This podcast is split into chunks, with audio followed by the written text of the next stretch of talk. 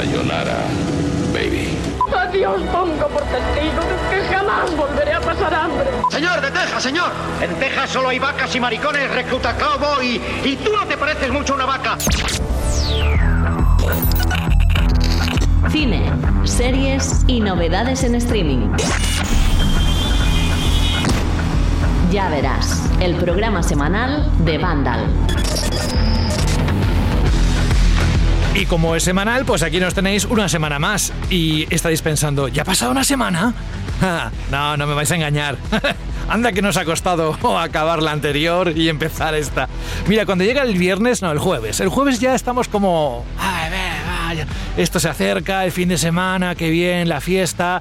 O simplemente un plan especial o nada, estar tirado en el sofá.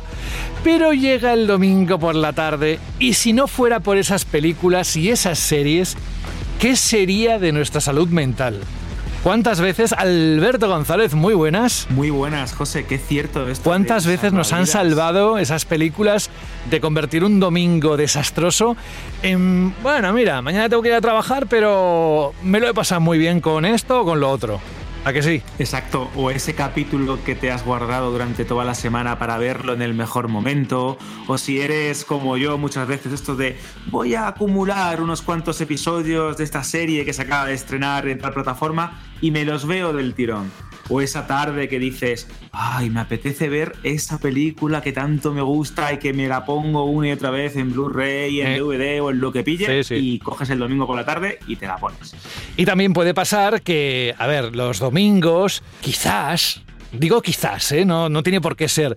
Os podéis dedicar a hacer algo de limpieza en casa, por aquello de que cuando recibáis visitas no parezca el viejo este ¿eh? y las estas de, de paja dando vueltas por el terreno. las pelusillas. Bueno, ya me entendéis. Entonces, pues te pones eh, a hacer algo por la mañana, comes y dices, venga, es el momento de ver algo. Te lo eliges dentro de la amplia oferta, te puedes tirar media hora en Netflix o donde sea buscando la película o la serie adecuada, empiezas, 15 minutos después... ¿Verdad? Pues eso también nos pasa muchas veces. Luego te despiertas y retomas desde ahí. En fin, si daría para un coloquio entero lo de lo que ocurre los domingos por la tarde. Vámonos a darles algunas pistas de cómo pueden invertir, Alberto, nuestros oyentes el domingo por la tarde con series, con películas, con producciones que se acercan, que se estrenan en las distintas plataformas. Por cierto, ¿tú todo bien? ¿Contento? Pues sí, sí, la verdad es que bastante contento porque tenemos un programa muy cargado, ya lo habréis visto en la descripción o en el título del, del podcast. Pero es cierto que en cuanto a novedades, lo que se dice novedades que llegan a las plataformas, es una semana un poquito flojita, de estas que se nota un poquito el final del mes o una pequeña transición. No, he, no he terminado de entender un poco esta falta de títulos potentes bueno, este final de enero y principio de, lo que dijimos. algo hay, algo que, hay. Que están distribuyendo, eh, están dosificando las novedades y esto igual iba a ser de otra manera, pero al final tienen que poner los estrenos de forma estratégica. Bueno, es igual.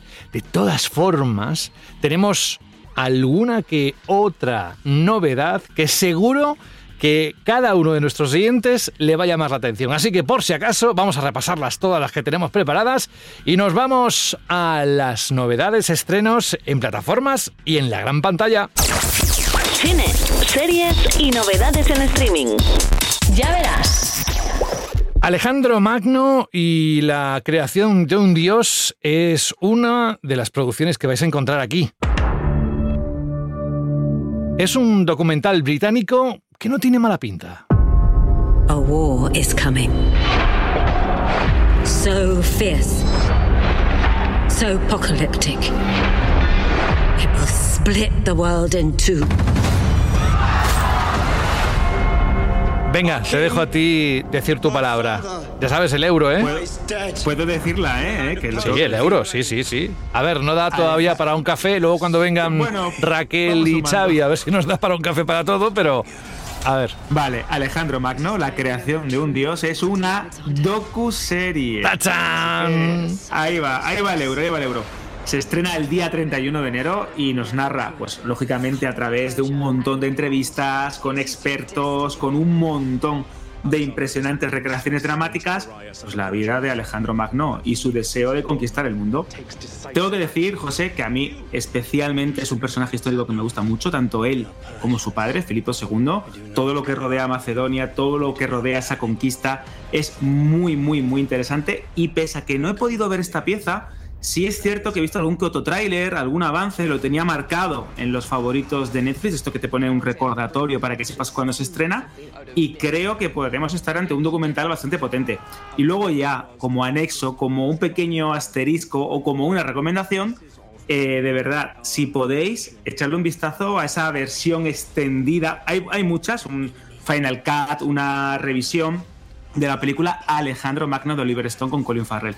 Sé que hay mucha gente que la odia, sé que hay mucha gente que la critica, pero yo moriré junto a Alejandro en esas distantes llanuras de Gaugamela defendiendo que esta película ha sido muy menospreciada y tiene algunos momentos realmente buenos. Bueno, pues ahí queda esa primera propuesta, Alejandro Magno, la creación de un dios en Netflix. Y mira por dónde, vamos a cambiar de plataforma, porque tenemos una sola novedad casi de cada una. ¿Os gusta la acción? ¿Os gustan los tiros? ¿Os gustó la película de Angelina Jolie y Brad Pitt, El señor y señora Smith? Pues como ya os comentamos en su día, hay una serie que viene de ahí. Bueno, ahora nos lo cuenta bien Alberto, pero antes...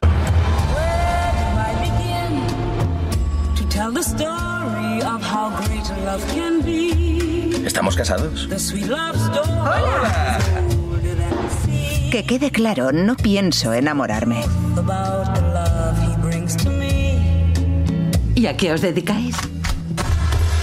Si antes teníamos una propuesta en formato documental, esta serie, esta adaptación puede llamar poderosamente la atención de muchos de nuestros oyentes, Alberto. Exactamente, de hecho es el gran estreno de Prime Video en este arranque de febrero, porque esta serie llega el día 2 de febrero al portal de Amazon y hablamos de una reinterpretación, de una reinvención en formato televisivo de esa mitiquísima película, bueno, o clásico de culto por decir algo, donde Angelina Jolie y Brad Pitt interpretaban pues a una pareja de espías que llevaban como una doble identidad, como un matrimonio. Y básicamente contamos eso también en la nueva versión, pero con Donald Glover y Maya Scrine, que son los grandes protagonistas de esta nueva versión. No voy a decir mucho, porque la crítica especial de este Ya Verás se va a centrar en ella. Yo he podido verla en adelanto.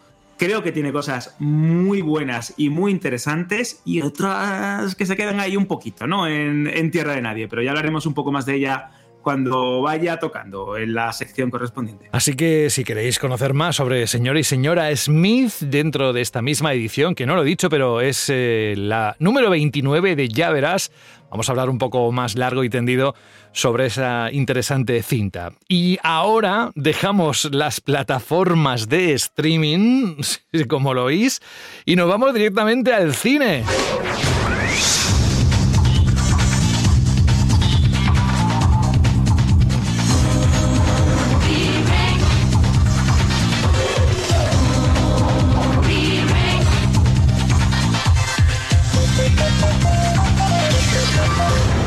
Cantar, podemos cantar, algunos mejor, otros peor, pero ¿qué tal se os da el baile? Eh?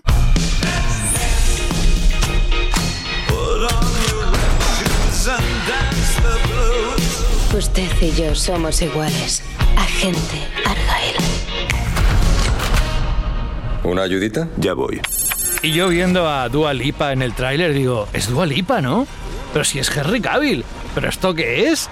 Pues los detalles nos los cuenta Alberto ahora en los próximos segundos. Todo tuyo. Creo que sí, José, que es la, la sensación general que deja esta película, ¿no? ¿Esto qué es? Pues hablamos de Argyle, que es un film que está dirigido por Matthew Vaughan, el de Kingsman, el de algunas otras películas también muy de este estilo, que mezcla lo que sería un thriller tradicional con ese toque de espionaje parecido a lo que podemos encontrar en una película de James Bond. Aunque es cierto que el propio Henry Cavill, que es el gran protagonista, junto a Brice Dallas Howard, Sam Rockwell, la propia Dua Lipa, ha dicho este Henry Cavill, que también es muy listo, que no se parece demasiado a James Bond, que es como una otra reinterpretación del personaje.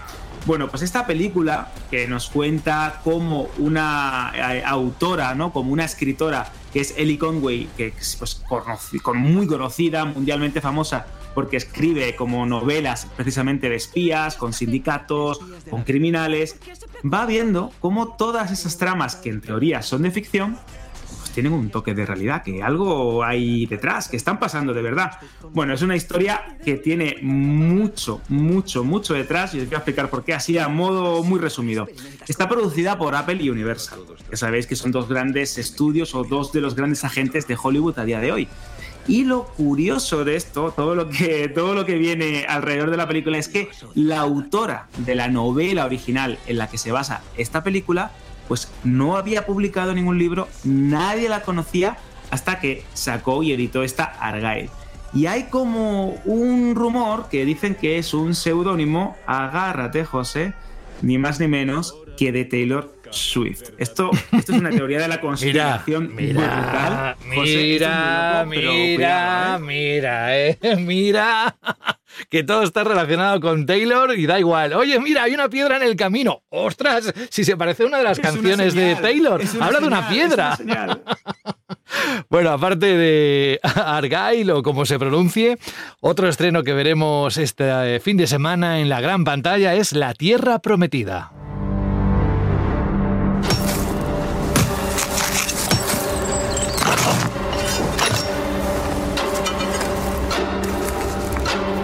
Ludwig Kallen, bienvenido a Halmanor. ¿Quiere cultivar el páramo? Quiero crear el primer asentamiento del rey. Está haciendo un trabajo magnífico. Esto empieza a cobrar vida. Esta ya es una película un poquito menos comercial que la anterior, pero para aquellos que les gusta el cine de autor, creo que hay una buena propuesta, ¿no, Alberto? Pues sí, porque más allá de ver a Matt Mikkelsen en la gran pantalla, que creo que eso siempre es un buen aliciente para el espectador, hablamos de la considerada como una de las mejores películas del año pasado. De hecho, estuvo nominada al León de Oro en el pasado Festival de, Venecia y ha tenido pues amplio reconocimiento en un montón de certámenes y festivales. Nos cuenta muy resumidamente la historia de un empobrecido capitán pues que se dispone a conquistar pues los páramos e inhóspitos y complicados territorios daneses con el objetivo de crear una nueva colonia en nombre del rey. Rápidamente se encuentra que hay un gobernante un tanto despiadado en la zona, que las cosas se complican y que obviamente teniendo en cuenta que es una película que es una coproducción danesa, noruega y alemana, que hay drama, mucho drama y muchas penurias. También hay que destacar que está basada en un bestseller y creo que tiene todos los ingredientes, como bien has apuntado, para llegar a la patata de los aficionados al séptimo arte, porque creo que hay muy, muy, muy buenos ingredientes en esta coproducción danesa, noruega y alemana. Hmm. Vamos a Francia porque esta producción, la siguiente de la que vamos a hablar, a ver, por un lado conquistó la pasada edición de Sitges, pero os digo una cosa, os contamos una cosa, así un secreto. Si os dan miedo las arañas, ni os acerquéis a ella.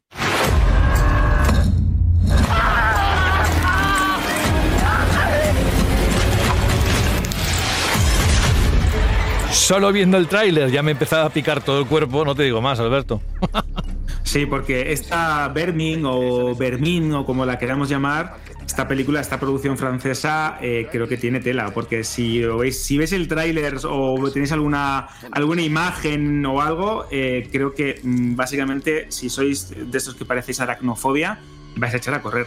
Porque nos cuenta como un chaval que le encanta los animales exóticos, que está obsesionado con ellos, pues un día tiene la mala suerte de que una de las arañas que tiene en un terrario pues se le escapa y empieza a reproducirse y a liarla bastante. Y nos cuenta cómo todos los habitantes del edificio van a intentar sobrevivir a esta plaga de estos, de estos arácnidos, ¿no?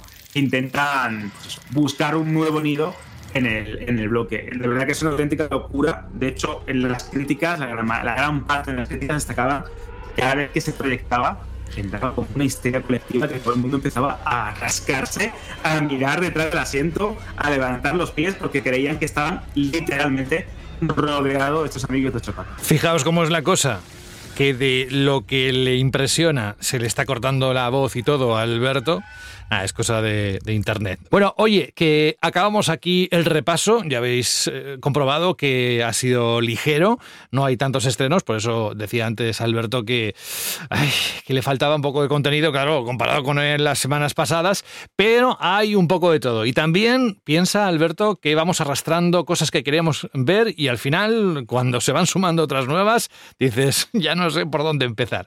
Venga, lo que sí que sabemos es cómo continuar aquí en Ya Verás y es con la actualidad. Y ahora enseguida vamos a saludar al resto de la redacción de Banda al Random.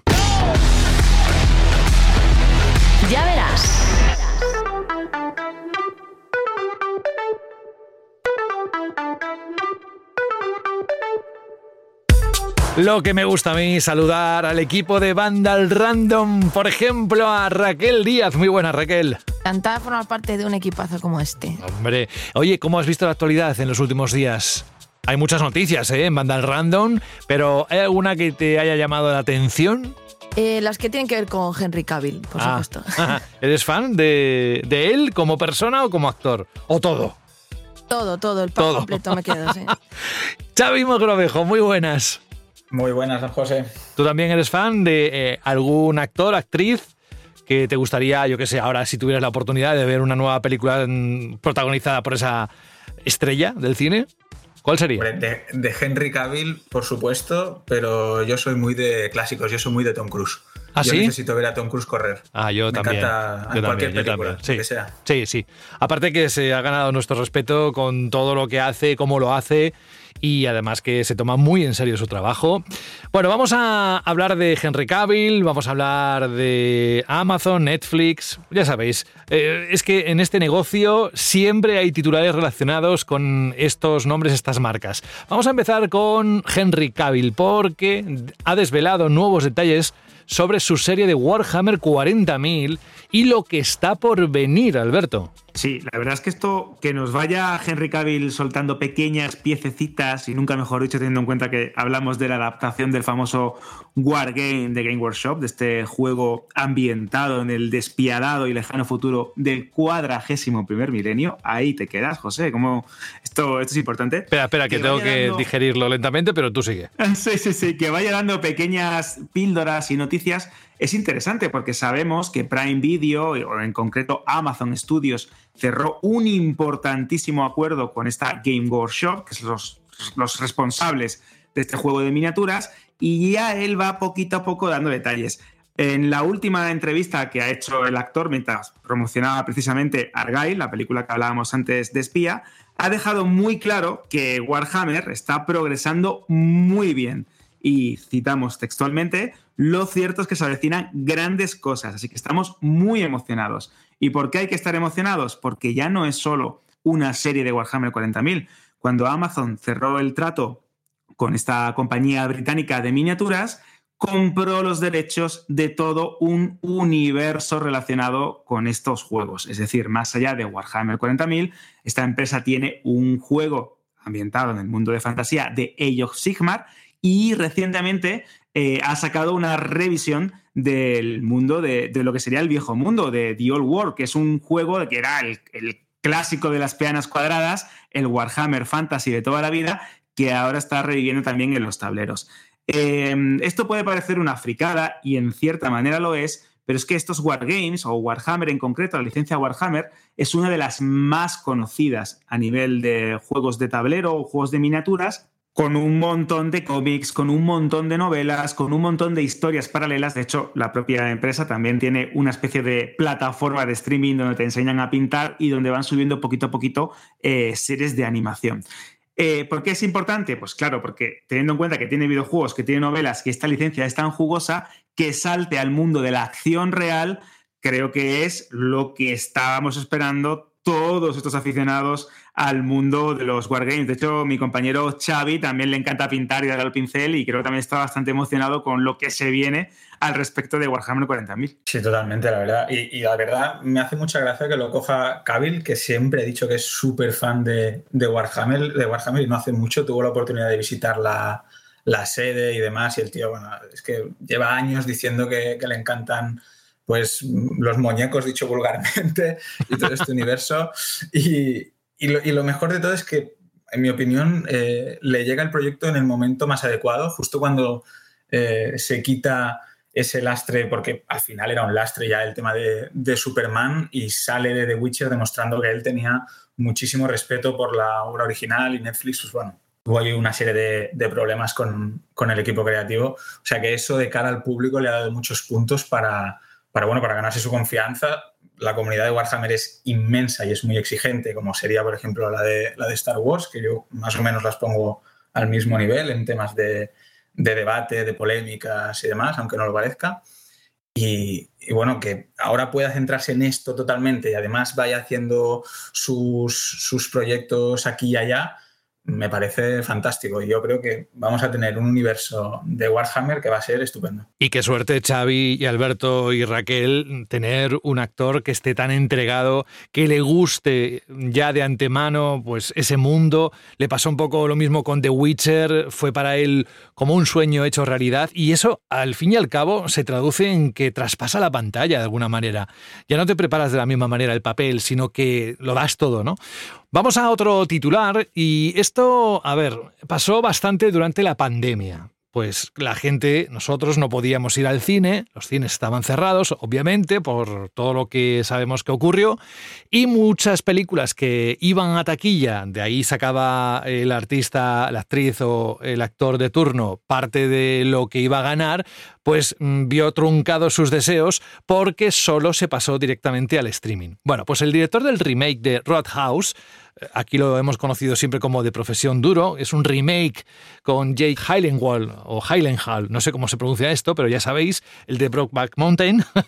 bueno, pues el director de este remake ha estallado contra Amazon porque él tenía pensado el estrenar esta cinta, Alberto, en el cine, pero mm, no ha podido ser y va directamente a la plataforma de Prime Video. Recordemos que es el director de Al filo del mañana o Señor y Señora Smith, o sea, es uno de los grandes. Sí, de hecho es, mm, es una de las grandes polémicas en estos momentos en, Hollywood porque el propio director, este Doug Liman, que como bien has dicho es uno de los grandes de, en términos de taquilla o de los que han filmado las mejores películas en los últimos años a nivel comercial, es que el propio cineasta ha dicho que va a boicotear su película. ¿Por qué? Porque Amazon tenía preparado como una premiere en un festival de cine independiente muy concreto, todo parecía pues que iba a ser como una especie de consolación o un premio así pequeñito para decir, bueno, no la podemos estrenar en salas, pero al menos se puede ver en pantalla grande y va a tener un estreno acorde a lo que esperamos de esta producción, que es un remake de una de las películas clásicas de Patrick Swayze. Bueno, pues ha dicho que no va a ir, que se niega porque él tenía en mente que esta película sí iba a estrenar en cines, él está comprometido con lo que sería la experiencia cinematográfica y esto de que Prime Video haya decidido estrenarla directamente en, streaming, que se estrenará el próximo marzo, pues no le ha hecho ni, ni gracia. Como bien has dicho, José, esto es algo que vimos durante la pandemia, esto como las películas saltaban eh, la distribución comercial en salas, como algunas compañías acortaban las ventanas de lanzamiento, y, es verdad que este director dice una frase que voy a citar textualmente que me gusta mucho y es que si no ponemos las películas grandes en los cines, no habrá cines en el futuro. Creo que esto es una tónica o una filosofía que comparten tanto este director como el propio Tom Cruise, con el que ha trabajado y con el que también va a volver a trabajar en el futuro, o con cineastas como Christopher Nolan, Martin Scorsese, Ridley Scott, que son conscientes de que si no se estrenan las películas en salas, no hay cine. Y si los cines mueren, parte de todo esto que amamos del séptimo arte se pierde, se difumina, porque por mucho que tengamos buenas pantallas, buenos televisores, buenos proyectores, es una pena que no podamos ver este tipo de películas en, en, un cine con nuestras palomitas y a oscuras. Sí, es cierto, pero también están apareciendo nuevos dispositivos en el mercado y veremos más durante los próximos años, Alberto, que nos van a proporcionar esa sensación de estar en una grandísima pantalla, todo lo grande que tú quieras hacer y muy inmersivo, con lo cual el papel del cine, ojo, que tampoco lo tiene muy fácil, ¿eh? y más teniendo en cuenta, bueno, un poco la economía de todos y que cuando vas con la familia al cine ahí te dejas unos cuantos cuartos. Bueno, ya lo iremos viendo. Em, yo, vamos, soy totalmente partidario de que siempre haya cines. Hace poco cerró un, cine clásico aquí en, Barcelona y la verdad es que siempre es una, una pena. Vamos con precisamente uno de los protagonistas de que la gente, seguro que haya más de uno que ha dejado de ir al cine porque, ¿para qué? Si ya tiene Netflix, ¿no? Pues Netflix va a eliminar por completo la opción más económica de todas sus tarifas sin anuncios. Es que están todo el día dándole vueltas a ver a lo que es su negocio, es verdad, pero que si quito el plan, que si luego subo otra vez los precios, nos tiene un poco mareicos, ¿eh? Sí, sí, sí. De, hecho, esto está siendo una estrategia un poquito como cuando te quieres deshacer de ese amigo pesado, de ese invitado pesado, de, ay, me voy a la cama, tengo mucho sueño, bueno, ya mañana nos vemos y eso, y ves que no se va, pues parece que están forzando un poco a los suscriptores y abonados de la plataforma a que abandonen el plan básico, porque el plan básico era aquel que tenía calidad estándar de definición, no llegaba a la HD, era como el más económico, no tenía anuncios, esto es importante, y era como el comodín para ese usuario que quiere ver algo rápido en Netflix, se apuntaba y se lo borraba. Bueno, pues ya desde el verano pasado esta opción ha ido quitándose de muchos territorios, ya no la podemos eh, contratar si queremos empezar desde cero Netflix, pero había muchos abonados que la siguen manteniendo de los que, están, los que son actualmente suscriptores. Netflix esto no lo va a permitir y ha anunciado en una carta a los accionistas que progresivamente va a ir quitándolo y van a ofrecerle a esos abonados que aún mantienen este plan, que ellos dicen que es como un vestigio del pasado, como que ya no eh, forma parte de lo que podríamos considerar la oferta actual de Netflix, les ofrecerá la oportunidad de pasarse al plan con anuncios o subir de categoría y empezar a pagar un poquito más por tener otras tarifas. A mí esto me parece una guarrada. Creo que es un movimiento. me encanta. es muy feo. No, no me gusta. Esto me parece mal. No, es una guarrada. Claro, es forzar, claro, es, fíjate, es, es, bastante curioso, es forzar al suscriptor a que tome una decisión que a lo mejor no quiere tomar. La más salomónica, pues me quito Netflix y no continúo. El que quiera o que se acabe enganchando, pues bueno, pues al final me meterán anuncios. Y esto de los anuncios es bastante curioso porque nos va a comentar también eh, Xavi Raquel ahora y es que es la gran moda de las plataformas. Eh, si ya Disney se apuntó a esto, HBO también está dándole vueltas y la propia Netflix abrió camino con esto de incluir clips y spots en las emisiones en streaming, llevándonos a los peores tiempos de la televisión, la siguiente que se ha apuntado es Prime Video. De hecho, Prime Video va a muerte también con este sistema. ¿eh? Sí, de hecho, hoy mismo ya, bueno, mismo, hoy ayer se aplicó ya el tema de anuncios en Estados Unidos y parece que pues la recepción ha sido muy buena, como ocurrió con Netflix en todo el mundo. Y hay usuarios diciendo que se dan de baja, que esto no puede ser, que bueno, parece que además son tres minutos y medio de anuncios o algo así por hora consumida que tampoco es un abuso si tenemos en cuenta lo que hemos visto durante años en televisión tradicional, pero aún así sigue siendo, como dice Alberto, una guarrada el hecho de eh, comerte anuncios por un servicio que ya estás pagando y además que esto se haya incorporado porque Netflix publicó que, bueno, que esto les estaba siendo rentable o les estaba yendo bien de cara a números y ahora, pues, mm, tanto Prime como HBO, Disney han visto que esto es un business y que aquí, más que la serie, lo que importa es pasar por caja. Y evidentemente, pues, mm, se suman al carro. Que no nos vamos a engañar, esto es un negocio. O sea, las empresas, mm, cualquier empresa tiene que, vivir de pasta, pero hay maneras de hacerlo. Hay maneras, si, por ejemplo, Prime te da la opción de pagar eh, tres euros mensuales extras para librarte de los anuncios, un poquito más, pero bueno, pero es que lo de Netflix es, o sea, lo de Netflix es es que te obligo a que pagues, eh, me parece que son los 13 pavos, que es la, el, plan, el plan estándar normal, me parece que es, y si no, te, te comes los anuncios. A mí eso me parece un poquito feo, pero vaya, es a lo que están evolucionando las plataformas y yo creo que esto no ha hecho más que empezar. Al final lo que era ¿no? la alternativa a la televisión tradicional, a tantos minutos de anuncios que nos comíamos, parece que en los últimos tiempos se está tendiendo a repetir esta fórmula por cuestiones económicas. Y lo que decía Xavi, que al final nos están empujando que o pagas los 6 euros de, de la que tiene anuncios en Netflix o te tienes que ir ya a la tarifa de 13 euros para ahorrarte todos estos anuncios. Y al final lo que han hecho estas plataformas es generar una dependencia al streaming. Llevamos años que, que un montón de gente, en la que me incluyo yo misma, no consumimos tanto la televisión tradicional, incluso algunos contenidos que antes emitían la televisión tradicional se han implementado, están dentro de estas plataformas para encontrarnos años después ya con esta especie de dependencia, ya cuando hemos migrado, hemos hecho la transición, el que tenemos que pasar por caja o asumir unas tendencias de las que en principio estábamos huyendo. Pues es del todo correcto. Creo que habéis dicho exactamente lo que muchos de nuestros oyentes, por no decir todos, pero que está en la mente de todos, eh, es que para tenerlo de antes es lo mismo que lo que iba a cambiar Twitch, ¿no? Y al final eh, lo que llegan a hacer es un 1, 2, 3 dentro de la plataforma Twitch, que no deja de ser el formato que había en televisión. O sea, en fin, bueno, eh, es otro tema, es otro debate. Pero lo que estáis perdiendo de vista es que no os veo con visión de futuro, ¿eh?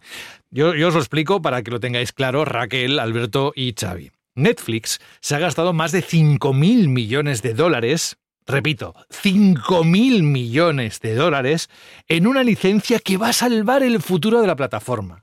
No es otra que una de las competiciones televisivas más famosas de Estados Unidos. Es la WWE. Ya sabéis, eh, si hay juegos, hemos visto pressing catch, bueno, es eh, lucha pero 5.000 millones de dólares. Claro, luego, ¿de dónde sale todo este presupuesto? de los Paganini, nosotros. ¿O no, Alberto? Pues sí, básicamente le estamos financiando a Netflix eh, que podamos eh, ver la lucha libre en streaming, en directo, porque es lo que ha comprado. Este movimiento, que puede parecer un, poco extraño, pero que en Estados Unidos ha tenido una resonancia brutal, porque precisamente es uno de los deportes mm, o de los shows o de los espectáculos más seguidos, eh, significa básicamente abrir la puerta a lo que Netflix llevaba durante muchos años dándole vuelta, que es el tema de emitir programas o contenidos en directo que generen pues una fidelización en el espectador. Estos combates de la lucha libre, todos los diferentes formatos, el Monday Night Raw, el Friday Night SmackDown, hay como un montón de diferentes competiciones o formatos televisivos, eran derechos que tenía la NBC Universal por los que pagaba José, que esto también es una auténtica locura, más de 250 millones de dólares al año. ¿Qué es lo que ha hecho Netflix? Pues reventar el mercado. Le ha ofrecido una cantidad mayor a esta empresa, les ha dado unas condiciones y a partir del 2025 todas estas competiciones se podrán ver en principio, cuidado con esto, en Estados Unidos y en otros territorios a través de Netflix. ¿Qué me huelo yo aquí? Pues al igual que en abril o dentro de unos meses Netflix va a emitir un partido de tenis con Rafael Nadal, con Alcaraz y una serie de estrellas de lo que sería la, pista y la arena batida o lo como lo queramos definir del mundo del tenis, eh, vamos, a ir vamos a ir viendo poco a poco cómo la plataforma, como la gran N roja, abre sus puertas a distintas competiciones deportivas y si no tiene los derechos, se las va a inventar. La lucha libre es muy atractiva, es muy televisiva.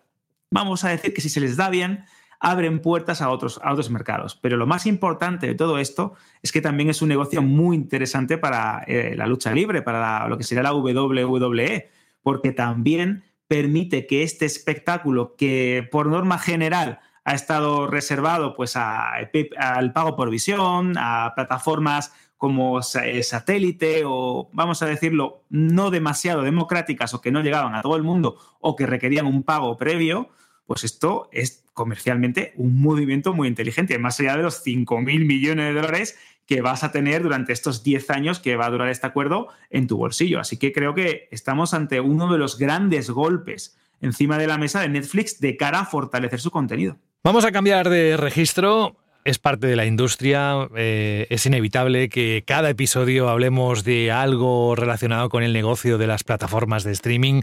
Es lo que está revolucionando todo y todos participamos de ello de alguna forma y nos gusta también disfrutar de contenidos buenos. Así que por eso existe eh, Vandal Random y por eso existe, ya verás, ni más ni menos. Vamos a cambiar de registro con Dragon Ball, porque si recordáis, en el mes de octubre, el pasado mes de octubre, eh, fue la presentación oficial de Dragon Ball Daima.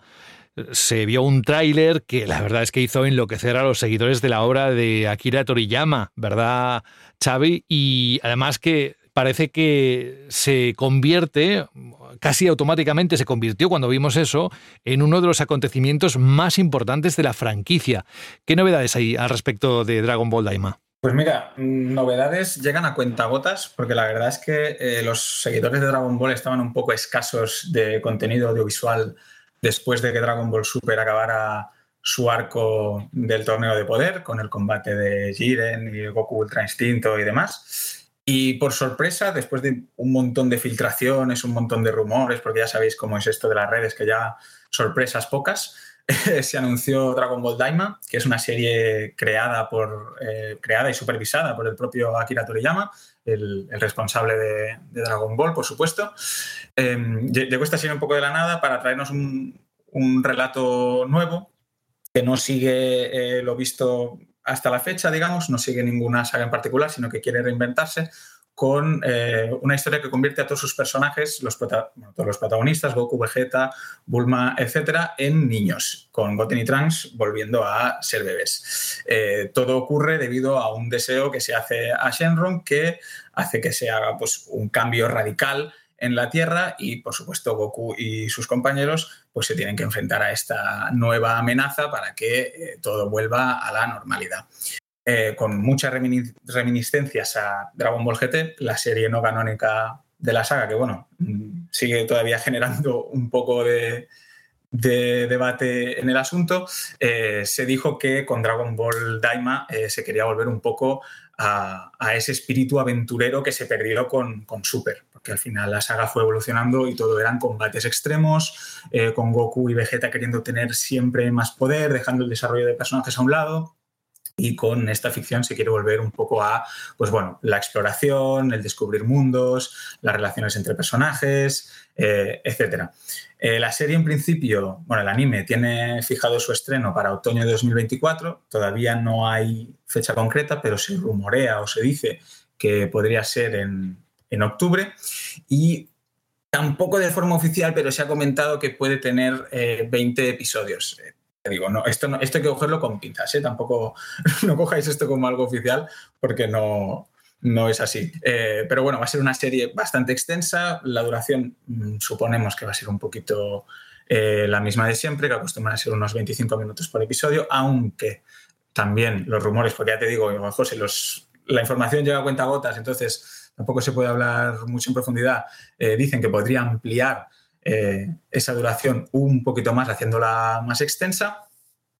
Y eh, veremos, aunque Akira Toriyama ha querido remarcar que aunque la serie tenga, o bueno, parezca que tiene un tono más infantil porque los personajes vuelven a ser niños y tenemos ese Goku niño como protagonista, ha querido remarcar que habrá combates espectaculares. Eso quiere decir que tal como vimos en el último tráiler, eh, no es directamente un producto enfocado a eh, niños como podría ser eh, la serie de, jóvenes Jedi que sacó Star Wars en Disney Plus.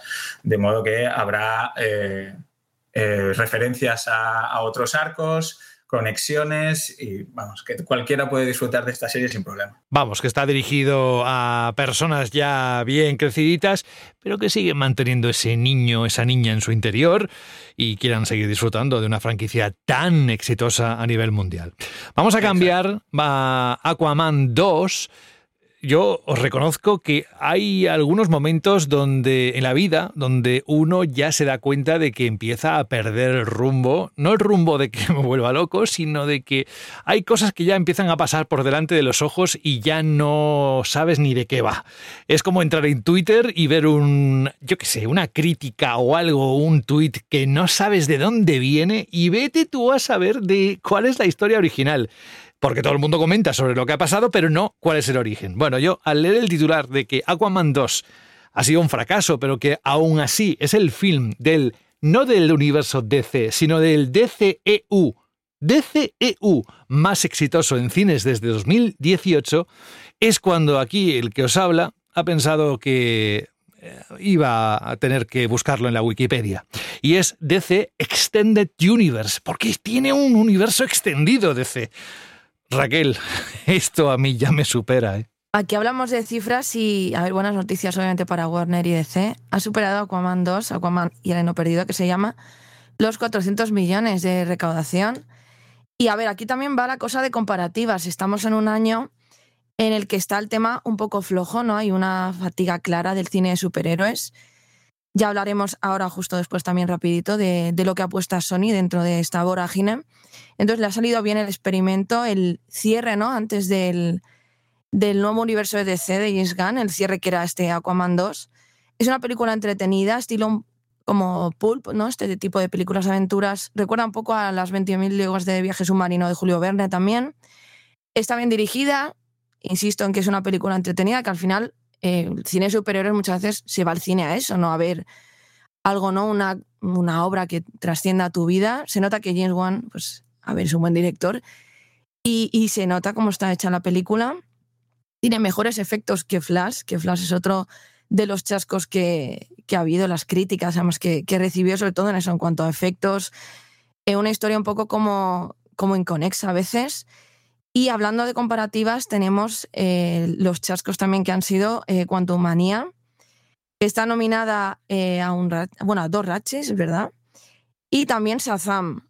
Entonces, claro, en, en esta, ¿no? En, si nos tenemos que debatir entre películas, Aquaman sale totalmente favorecida. Ahora hablando del tema de Sony, dentro de, no viendo igual estos resultados, lo que apuesta Sony es por superhéroes em, independientes del Spider-Verse.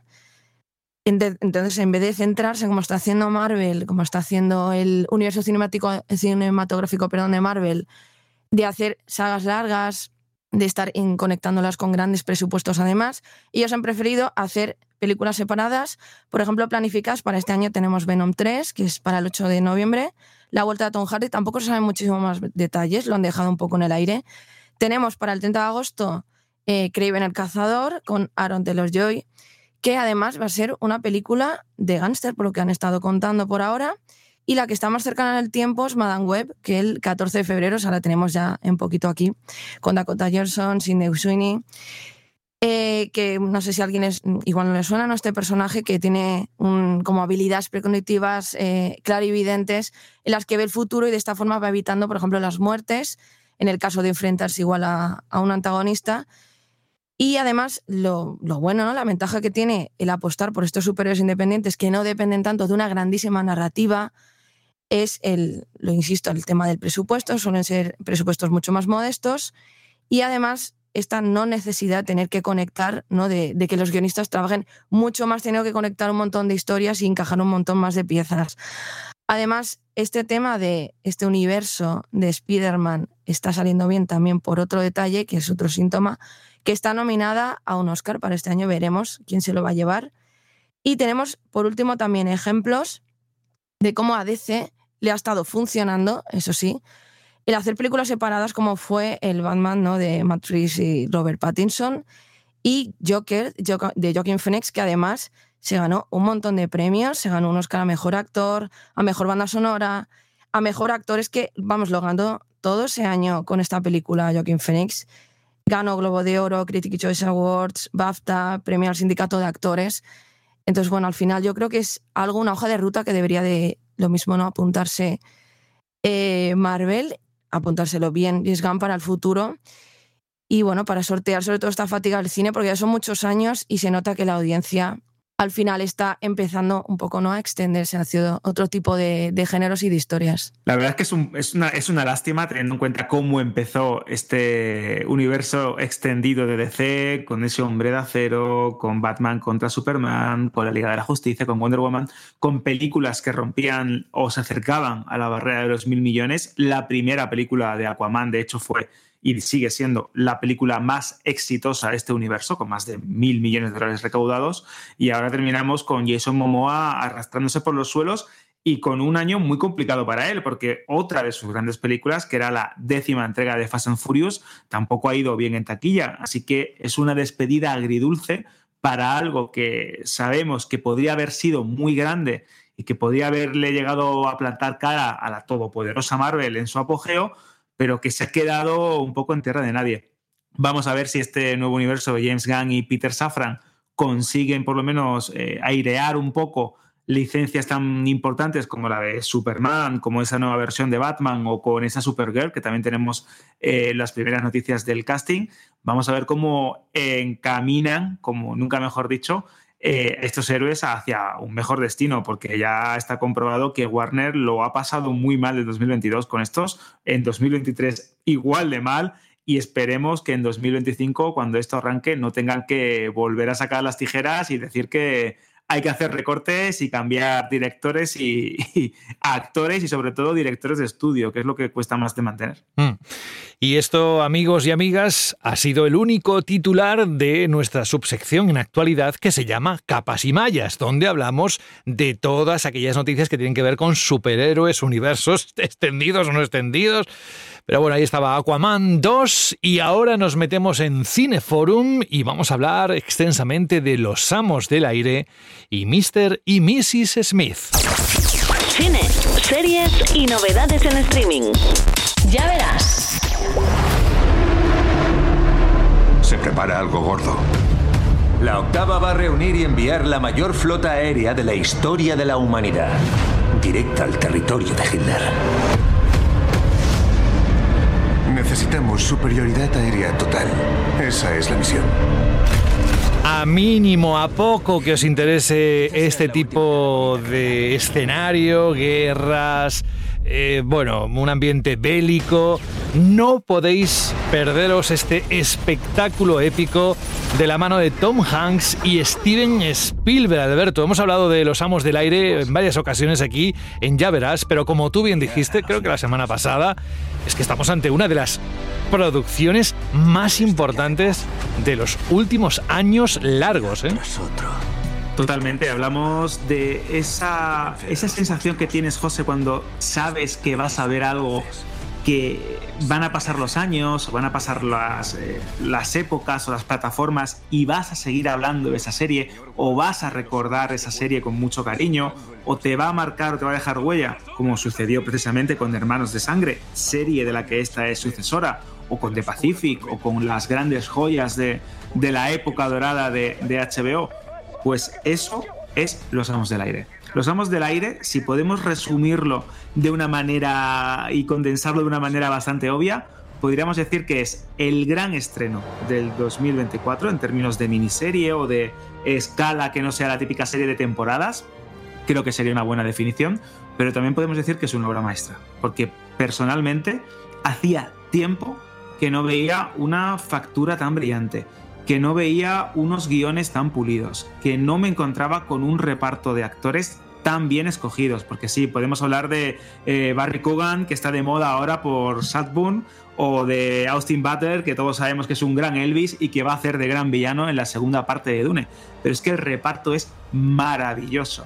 Y cuando hablamos de una serie que nos cuenta las vivencias y los peligros a los que se sometieron estos pilotos, concretamente los del el Bloody Hundred, este, este grupo de, bombardeos que se encargaron de, de, bombardear la Alemania nazi y de luchar contra Hitler y el Tercer Reich en la Segunda Guerra Mundial, eh, cuando te ahonda la serie en esos miedos, esos terrores que vivían a 25.000 pies de altura, eh, las propias interioridades de ellos, sus roces, las amistades o cómo cuando se subían al avión pues desconocían cuál iba a ser su destino o incluso si llegaban mm, a su día a día de nuevo a tierra firme o, o a sus vidas ese trauma o esos miedos que arrastraban con ellos, todo eso demuestra que esta serie es algo más que una ficción bélica, porque no olvidemos que está basada en hechos reales.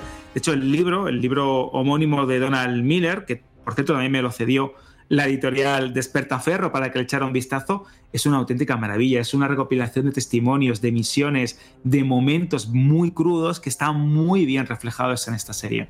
Esta serie que está y que se estrena en Apple TV Plus.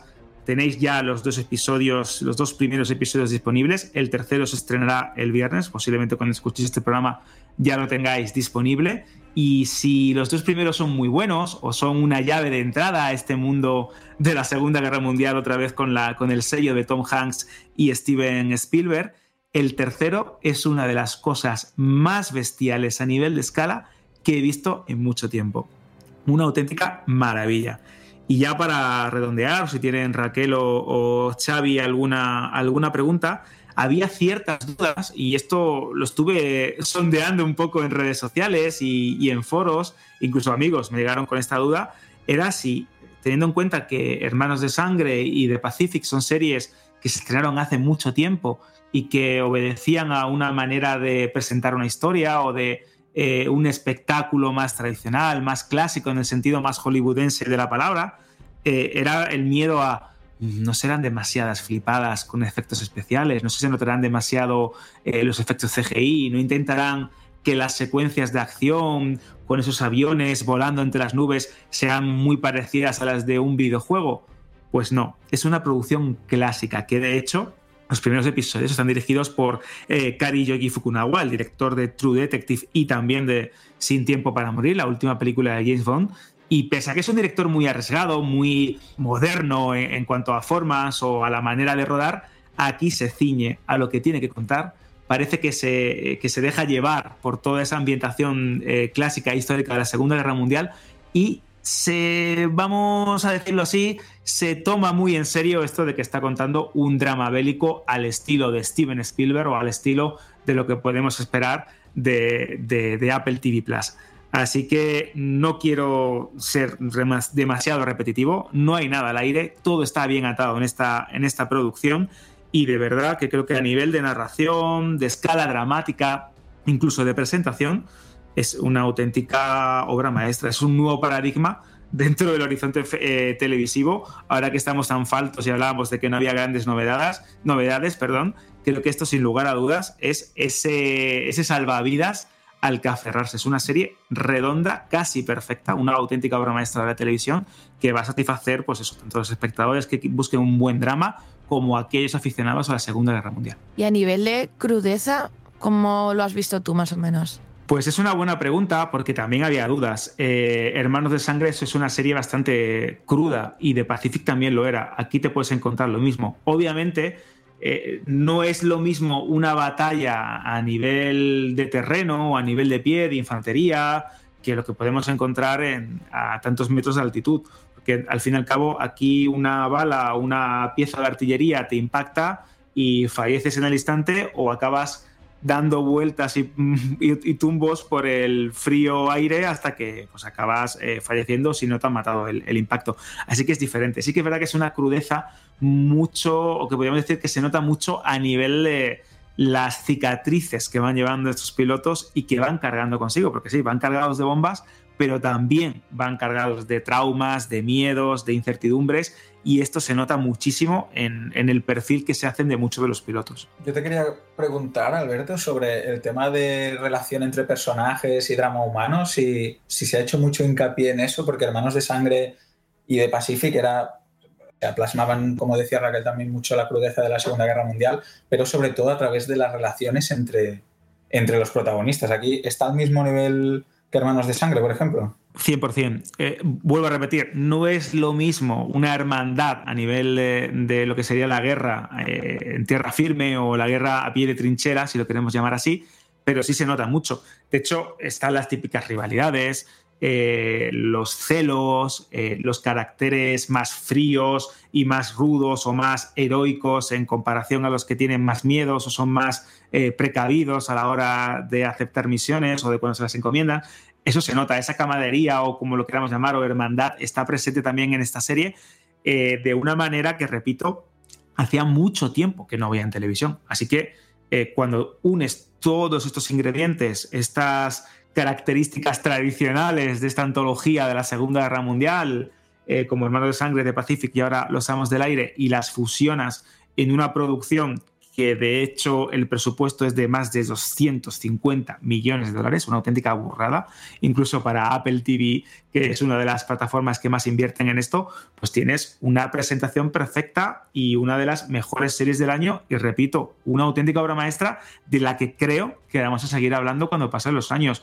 Cuando llegue la temporada de premios, no tengáis ninguna duda que de alguna manera eh, esta serie o estará nominada o tendrá la suerte de llevarse alguna que otra estatuilla y galardón por el camino. Pues queda meridianamente claro el efecto que va a tener los amos del aire en lo que va a ocurrir este 2024 y por eso hemos querido reflejarlo en Cineforum. Pero antes también os estábamos comentando el impacto que va a poder tener esta serie que puede ser todo un descubrimiento, sobre todo para las personas, los espectadores, mejor dicho, que les gusta el cine de acción, las series de acción.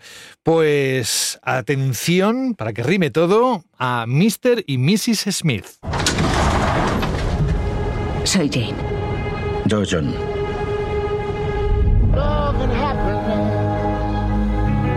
Tarjeta del banco, certificado de matrimonio. ¿Estamos casados? Sí, eso parece. Y con todos vosotros, señor y señora Smith. Antes dijiste que nos ibas a dar más detalles y yo creo que es el momento adecuado para que pongamos mucha atención en lo que nos vayas a contar, Alberto. A ver, ¿qué hay detrás de este título? Pues básicamente lo que adelantábamos al principio, una reinvención de esa mítica película de Brad Pitt y Angelina Jolie, donde se conocieron, donde entraron esa relación que acabó convirtiendo a Hollywood en su pequeño patio de juegos, pero en esta ocasión con Donald Glover, protagonista de Enjambre, de Atlanta, que además es productor y uno de los creadores de esta ficción, y Maya Erskine, que es la otra protagonista como Jenny Smith, en lo que es una historia pues de sobra conocida. Es una mm, serie, en este caso serie, no es película, que nos cuenta cómo dos solitarios desconocidos acaban trabajando en una misteriosa agencia de espías y pues la propuesta laboral que es perfecta, riqueza, viajes, un buen piso en el mejor lugar de Nueva York, tiene pues como una pega y es que deben asumir una identidad de matrimonio, un matrimonio concertado. Esto es divertido porque esta tapadera, este matrimonio, eh, se va desarrollando a lo largo de los episodios a la misma velocidad o de la misma manera en la que ellos también se van conociendo. Poco a poco estos dos desconocidos pues acaban enamorando, acaban entablando una relación y van pues confesando sus interioridades. Lógicamente estamos ante una serie de espías de acción, podéis imaginar que hay buenas secuencias de acción, de hecho tiene un arranque muy parecido a lo que podríamos considerar incluso una película de Jason Bourne, a mí me impactó bastante, pero cuando la serie gana o cuando es mejor o cuando tiene más peso y que creo que es lo que hace que incluso por momentos, unos momentos muy concretos, llegue a ser bastante brillante, es cuando es consciente de sí misma, cuando juega al engaño, cuando juega al despiste y te rompe todos los esquemas. Esto puede ser en un momento de situación, cómo se deshacen de un cadáver, cómo a uno le da las arcadas, cómo están acostados en la cama y de repente se le escapa un pedo a uno de ellos. Pues este tipo de cosas, esta comedia a veces involuntaria, a veces incómoda, a veces un poco extraña de asimilar, es lo que consigue que esta serie sea un mero remake o una mera reinterpretación, pase de ser eso a ser algo más. Sí es cierto, y creo que aquí ya en, mi más eh, humilde opinión, que, a veces eh, no, es que no, no es que sea un quiero y no puedo, pero como que no intenta culminar o no intenta rematar cuando tiene la oportunidad para hacerlo. Y esto pasa muchas veces en, en un buen diálogo que queda eh, en agua de borrajas con una secuencia que no termina de sacarle todo el partido a la calidad dramática o interpretativa de sus protagonistas, eh, una misión que parece que va a terminar por todo lo alto y luego es un poco gatillazo y no termina de convencer. Tiene como algunos altibajos. Creo también que esto es eh, algo que podemos achacarle a un montón de ficciones actuales. Esto lo hemos hablado un montón de veces también en Ya Verás. Series que podían ser mejores si hubiesen condensado sus historias en cinco o en cuatro capítulos en lugar de extenderlos a ocho o a diez, o que muchas veces las estructuras actuales eh, de las series para atrapar la atención del espectador juegan en su contra. Y en este caso creo que sucede. No creo que pase a la historia, no creo que sea una serie de la que te vayas a enamorar, sí es muy entretenida. También considero que tenía todo en contra, porque no olvidemos que la película es muy querida, que tiene muchas eh, legiones de fans, tanto Brad Pitt como Angelina Jolie, y esto de reinterpretarlo o buscar nuevos actores para los mismos papeles, pues no siempre sale bien, pero cumple con lo que propone, es muy entretenida, repito, y pese a que va a quedar como un asterisco, como un anexo a esa película del 2005, creo que si os gusta el género de espías, eh, os gusta cualquiera de los actores protagonistas y tenéis curiosidad por la burrada, pues, y repito, burrada de secundarios de lujo que hay en la, en la serie, solo os voy a decir, John Turturro, Úrsula Corberó, Paul Dano, el mismísimo Alexander Skargar, de apellido impronunciable, pero ya sabéis cómo es, porque siempre que sale roba la atención, ya sea en Succession, ya sea en películas como El hombre del norte o en esta serie, cuando sale lo hace para bien. Y de verdad, ya sea solo por curiosidad, por ver quién sale en esta serie, que creo que está eh, plagada de trufada de grandes nombres, ya merece la pena. Así que, repito, si os gustan este tipo de series, si os mola el tema de espías, del thriller o las secuencias de acción, que también tiene algunas muy buenas, creo que Señor y Señora Smith es una muy buena serie con la que disfrutar a partir de del 2 de febrero en Prime Video. Claro.